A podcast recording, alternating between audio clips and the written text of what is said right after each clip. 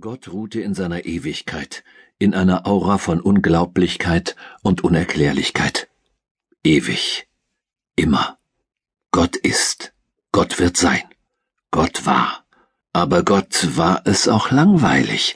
Er hatte ja schon alles erlebt, erfühlt, erstorben, erwischt. Unzählige Planeten umkreisten unzählige Sonnen, er hatte sie mit Leben erfüllt, seine Weisheit in unzählige Wesen ergossen, er hatte sie geschaffen nach seinem Ebenbild. Es lief wie am Schnürchen, immer wieder. Seine wohlgeformten Geschöpfe verständigten sich über ihren lauteren Geist, überwanden galaktische Entfernungen dank der Kraft ihrer mentalen Energien und machten Gott nichts als Freude. Scheiße, dachte, fühlte, erkannte er, und eine negative Emanation, sozusagen ein mentaler Flash, erfasste das Universum. Doch auf einmal durchströmte eine Idee seine Wesenheit, die selbst für Gott außergewöhnlich und verwegen schien. Per se ein Paradoxon, denn Gott trägt ja bekanntlich die Gesamtheit des Seins und Nichtseins in sich. Trotzdem, ich mache einfach mal alles anders. Ich mache einen Planeten, auf dem nicht so funktioniert wie auf den anderen. Ich mache Blödsinn.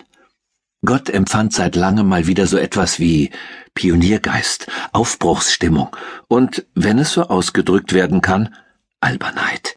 Er manifestierte sich als ein unfassbar hässliches Geschöpf in einem Protoplasmaleib mit einer leuchtenden, ringförmigen Aura um einen weiß behaarten Auswuchs über einem klobigen Körper, der in einem schlichten, bodenlangen weißen Gewand steckte. Dann formte er ziemlich schlampig einen recht gewöhnlichen Planeten und setzte ihn in einen unglaublich langweiligen Arm der unbedeutendsten Galaxie am Rande des Universums. Phase 1. Mit der Ausstattung gab er sich besondere Mühe. Viel unnützes mineralverseuchtes Wasser, Klimaschwankungen und spannende Fallen in der Natur. Dazu eine Höllenschwerkraft. Als es an die Konstruktion der dominanten Spezies ging, übertraf er sich selbst, fand Gott. So viel Schwachsinn auf einmal. Fantastisch. Er entwickelte etwas auf dieser labilen Zellbasis, worüber sich das übrige Universum schlapp gelacht hätte, wenn es diesen Spaßplaneten jemals hätte besuchen können oder wollen oder müssen. Gott ging richtig ans Eingemachte. Er erschuf einen Zweibeiner, dessen mühsame Fortbewegung einem ständigen Torkeln glich, eingebunden in einen Lebenszyklus, der an Schwierigkeit und Unsinnigkeit nicht seinesgleichen hatte.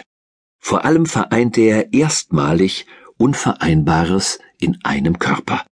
Denken und Fühlen. Ein gewagtes Design. Was würde das für hübsche Resultate zeitigen?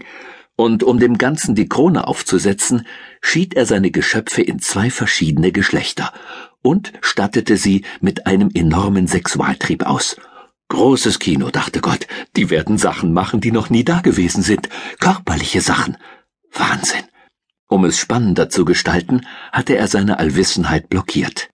So ein Spaß. Jetzt noch Sterblichkeit, Fortpflanzungsschwierigkeiten und latente Charakterschwäche? Dazu eine Menge bösartiger, unintelligenter Mitbewohner, vom Keuchhustenbakterium bis zum Nashorn, alle aus diesem unpraktischen Zellmaterial. Die Show konnte beginnen.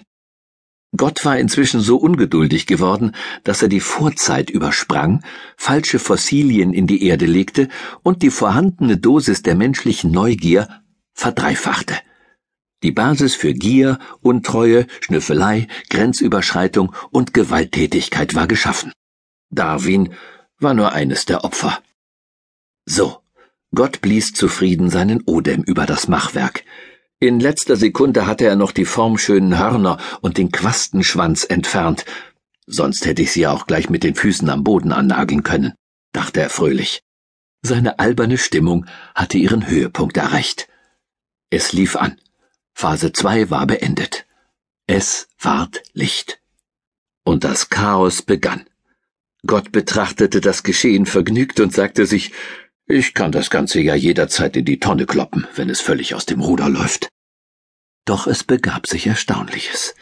Die Menschen arrangierten sich umgehend mit ihren verhunzten Körpern und akzeptierten die ungünstigen Voraussetzungen mit viel Gemecker, aber immerhin.